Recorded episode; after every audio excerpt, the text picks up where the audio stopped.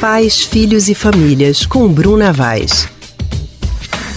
E nós já estamos na linha com a psicóloga Bruna Vaz, do Centro de Pesquisa em Psicanálise e Linguagem, CPPL, e hoje ela vai falar sobre aquelas perguntas bem inesperadas que as crianças costumam nos fazer. Sai assim aquelas perguntas que você faz, meu Deus do céu, e agora, né? Bruna, boa tarde para você. Boa tarde, Anne. Tudo bem? Tudo jóia. E com você? Tudo certo. Bruna, às vezes as crianças nos fazem perguntas que nos pegam desprevenidos, né? E não temos respostas da ponta da língua, muitas das ocasiões. Então, Bruna, nessas horas, o que é que a gente deve fazer? O que é que a gente deve dizer? Bom, eu costumo dizer, né, que quando uma criança nos faz uma pergunta, ela já sabe algo sobre o assunto. Às vezes as crianças já têm até alguma teoria montada sobre aquele assunto sempre o que é que eu sugiro para os pais, né? Eu sempre digo a eles que devolva a pergunta, o que é que a criança pensa sobre aquele determinado assunto, é, o que foi que ela ficou imaginando sobre aquele assunto. Dependendo do que a criança, né, disser, a, a, o adulto vai podendo escolher as palavras, né, que a criança já tem condições de absorver, né, para o entendimento daquele determinado assunto. É claro que a gente sabe que toda família tem alguns tabus, e às vezes as crianças perguntam exatamente aquilo que é algum tabu para a família. Nesses casos, né, é que eu digo, eu continuo dizendo que o adulto precisa falar a verdade, mas sempre prestar atenção como é que vai ser essa comunicação.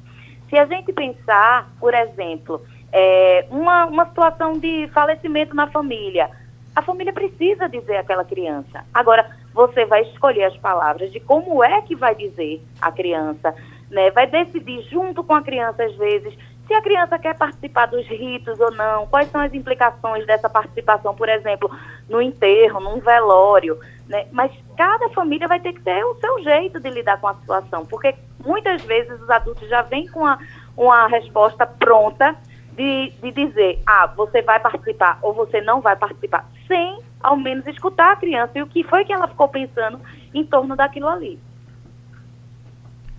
E aí então existe um tipo de resposta adequada para cada idade das crianças também? Ah, eu penso sempre isso, porque eu acho que assim, de acordo com a, com a idade da criança, a criança vai ter condições ou não de entender aquilo que, a, que o adulto está tentando passar. Por exemplo, muitas vezes os adultos é, nos procuram, né, os, os psicólogos, perguntando sobre, por exemplo, uma separação.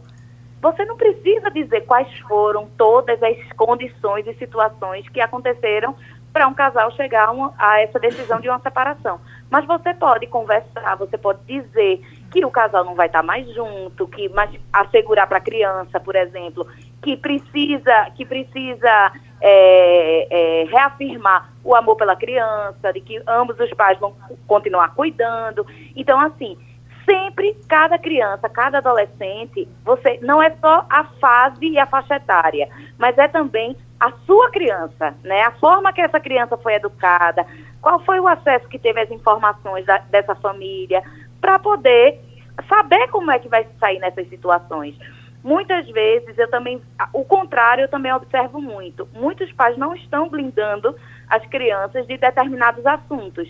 E existem assuntos na família que a criança não precisa ter acesso. Então, o adulto é que vai junto é, com a criança, junto, que eu estou dizendo, é podendo escutar o que é que a criança imaginou e pensou sobre aquele determinado assunto para decidir o que é que é mais adequado ou não a ser dito. Agora, Bruna, já que você falou que percebe esse movimento contrário e que tem assuntos que não deveriam estar sendo conversado aí com, a, com as crianças, que tipo de assunto seria esse ou que você já viu e achou que não seria assim tão adequado? Por exemplo, é, há algumas semanas a gente estava falando um pouco é, das curiosidades da, das crianças em relação à sexualidade, Sim. né, a diferença sexual do, do corpo, né, do homem e da mulher. Às vezes os adultos, ao invés de só colocar essa diferença, é, de onde veio os bebês, né, o que é que se faz com, com o corpo quando estão juntos, às vezes os adultos falam tudo, falam os detalhes. Isso é desnecessário.